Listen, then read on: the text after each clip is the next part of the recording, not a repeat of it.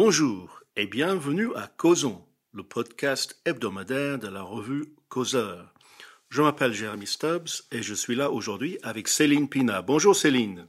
Bonjour Jérémy. Eh bien, Céline, si j'ai bien compris, et en utilisant une expression de, de chez moi, euh, vous avez fait partie des Happy Few invités à la cérémonie d'hommage national à Robert Badinter. Comment ça s'est passé? Eh bien, il faut reconnaître que la France sait euh, encore rendre hommage à ces grands hommes et qu'elle peut le faire avec énormément de dignité et de prestance.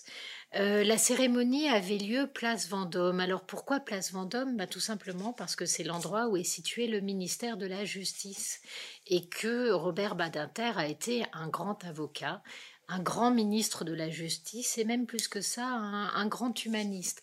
Et c'est euh, des figures d'hommes qui sont en train de disparaître et de nous quitter, ce qu'on pourrait appeler les vieux lions.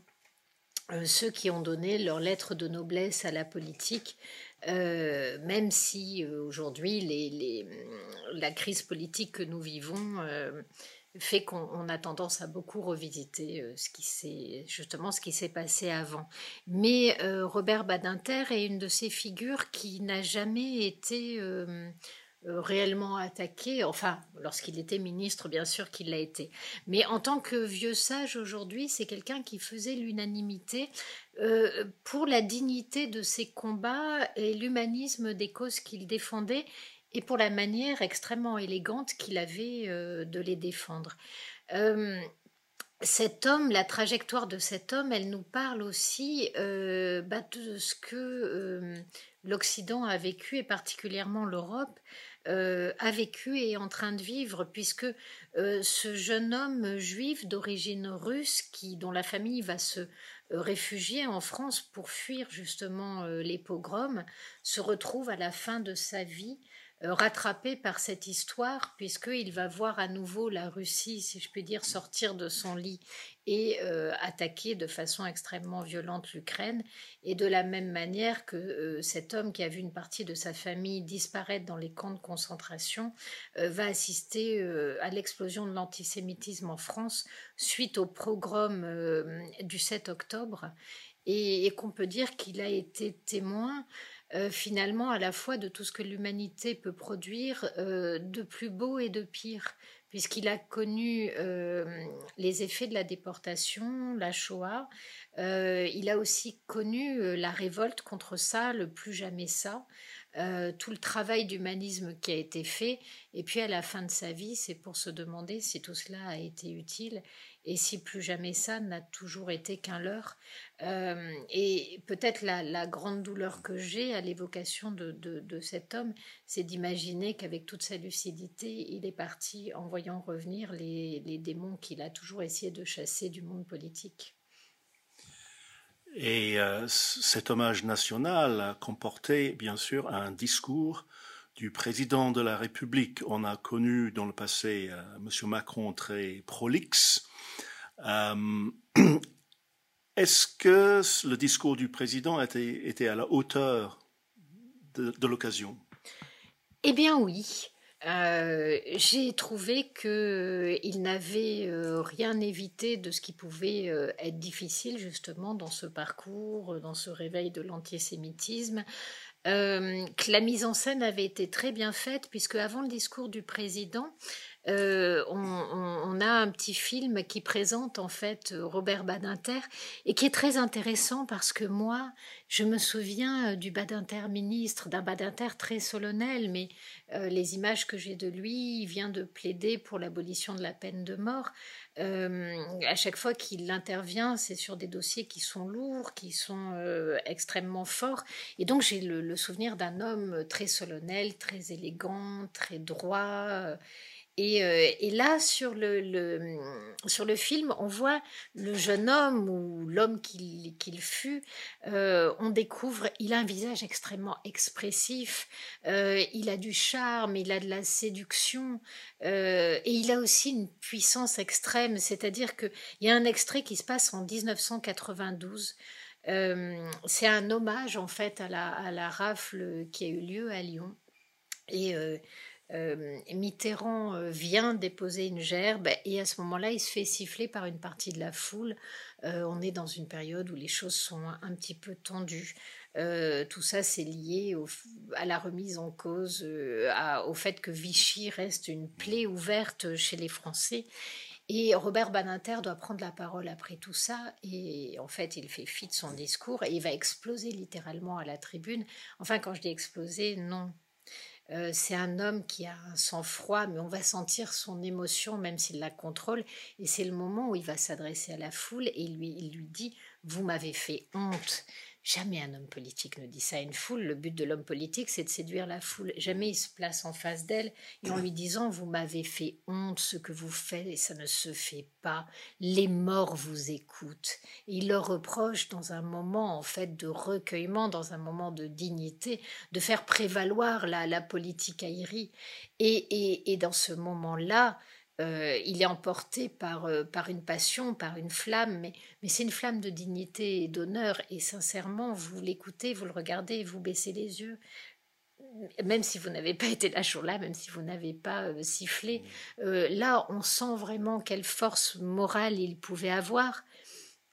Et puis, c'est un homme qui a reçu la grâce de l'amour c'est pas rien, il a vécu 57 ans de mariage avec une femme qui était aussi belle qu'intelligente, qui était une femme philosophe, qui était une femme qui voulait exister par elle-même, à un point tel qu'en fait, on a peu de photos dans le fond où ils sont ensemble, peu d'événements où ils vont s'exposer. Ils n'ont pas mis en scène, vous savez ce qu'on dit aujourd'hui, le power couple? Non. Ah pas du tout. Mais c'était un couple qui était profondément euh, uni. Ils ne vivaient pas dans l'ombre l'un de l'autre, mais euh, on les sentait indéfectiblement liés. Et dès que vous les voyez échanger un regard, euh, vous voyez la présence de l'amour. Et enfin, il faut être un homme extrêmement fort pour vivre à côté d'une femme forte. Moi, je peux vous le dire. je ne peux qu'approuver vos paroles là, Céline.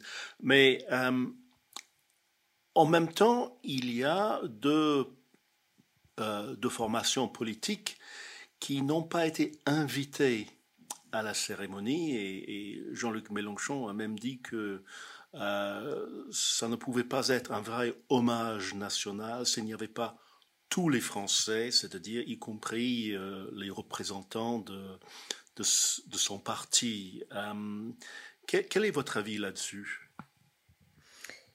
Sincèrement, euh, ce que euh, déjà, ce qu'on pourrait répondre à, Jean-Luc Mélenchon, c'est et au sujet du RN, donc les représentants de son parti devraient forcément être présents, mais le RN, il n'en parle pas. Jean-Luc Mélenchon, c'est curieux, c'est-à-dire tout le monde, si tous les Français doivent être présent, étant donné les scores que fait le RN, il devrait donc euh, en appeler aussi à la présence du RN. Donc on peut déjà noter cette espèce d'hypocrisie. Euh, mais quand même, au bal du, du des c'est le grand meneur du bal. je voulais juste rappeler deux, trois choses. C'est-à-dire, on ne s'impose pas à un enterrement pour n'importe quel être humain normalement éduqué, normalement constitué. C'est une base. J'allais dire, Ici, LFI piétine une limite humaine, une limite quasiment anthropologique. Leur comportement est indécent. Ils font passer leur ego avant le respect du deuil d'une famille. Ils font c'est s'asseoir et piétiner les règles élémentaires de la civilité. Et ce que l'on peut remarquer, c'est que euh, quand une famille demande ces choses-là, elle a tous les droits c'est elle qui souffre, c'est elle qui vient de perdre quelqu'un qui n'était pas simplement un repère, qui était euh, un père, un époux, un grand-père, euh, voilà quelqu'un de chair et de sang, cette douleur-là, elle se respecte. Et, ce qui est très gênant, c'est que vous voyez euh, le rassemblement national auquel on prête les pires traits et les pires intentions, qui face au désir de la famille dit bah écoutez très bien, et ne viennent pas et ne font pas de scandale. Et vous avez de l'autre côté des gens qui sont censés euh, représenter euh, la gauche qui a essayé d'annexer l'humanisme, on va dire, et qui se comportent euh, avec une indécence et un irrespect total. Moi, j'avoue que je, je, trouve ça extrêmement choquant. Et vous avez parlé au début de, en quelque sorte, l'ironie que euh, cet homme meurt à un moment où la violence se déchaîne en Russie, la violence se déchaîne au Moyen-Orient. Euh, est-ce que dans une certaine mesure, euh, là, on, dit adieu à toute une époque qui était justement une époque où l'humanisme, il fallait bien sûr lutter, mais où euh, l'humanisme était quand même la doctrine dominante dans la plupart des pays occidentaux. Oui, on est en train de dire adieu à une époque, on est en train de dire adieu à une époque qui quelque part a porté très haut les valeurs démocratiques, les valeurs de liberté, euh, l'humanisme, hum, la tentative d'essayer de, lier les hommes peut-être au-delà de leurs différences ou en faisant reconnaître leurs différences comme n'étant pas, euh, j'allais dire, source de hiérarchie ou source de conflit. Il y a eu toute cette tentative-là. Finalement, hum, rappelez-vous, à l'inverse de la Première Guerre mondiale qu'on présente en général comme une boucherie, la Deuxième Guerre mondiale, qui va pourtant faire énormément plus de morts, on est presque à entre 50 et 60 millions de, morts, euh, on est sur un crime contre l'humanité atroce qui remet même en cause l'image qu'on peut avoir de l'homme. Et pourtant, cette guerre a un sens. Et pourtant, ceux qui l'ont menée, notamment euh, du côté des Alliés, euh, des gens comme Churchill, des gens comme De Gaulle, des gens comme... Eisenhower quand il était en, euh, et surtout, euh, ah, aidez-moi avec le président américain euh, Roosevelt. Voilà.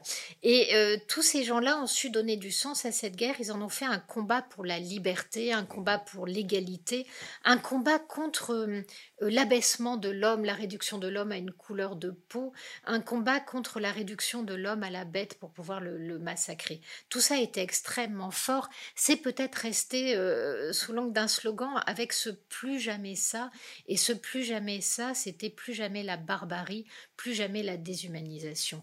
Et on a cru réellement que on avait chassé la barbarie de l'Europe et de l'Occident et qu'en fait tout le reste du monde allait nous rejoindre dans cette marche vers un avenir euh, qui n'était sans doute pas parfait, mais qui était au moins plus heureux et dans lequel euh, le sang des hommes ne serait pas euh, le ciment des empires.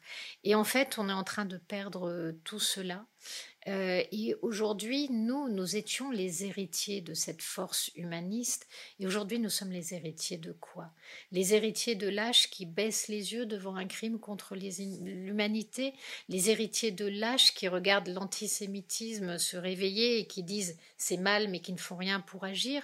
Les héritiers de lâches qui voient un nouveau nazisme, qui est l'islamisme, se lever et qui ne le combattent même pas sur leur sol.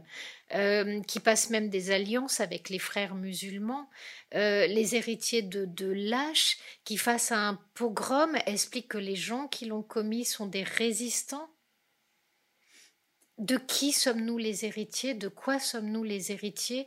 Et de quoi l'avenir, notre avenir et l'avenir de nos enfants sera fait si nous renonçons euh, à nous battre pour cela? Et quand je dis si, nous avons renoncé. C'est devant nous. Le renoncement, la lâcheté et ses conséquences sont devant nous. Et euh, je trouve que s'il y a bien quelqu'un qui ne méritait pas cela, c'était euh, Robert Badinter.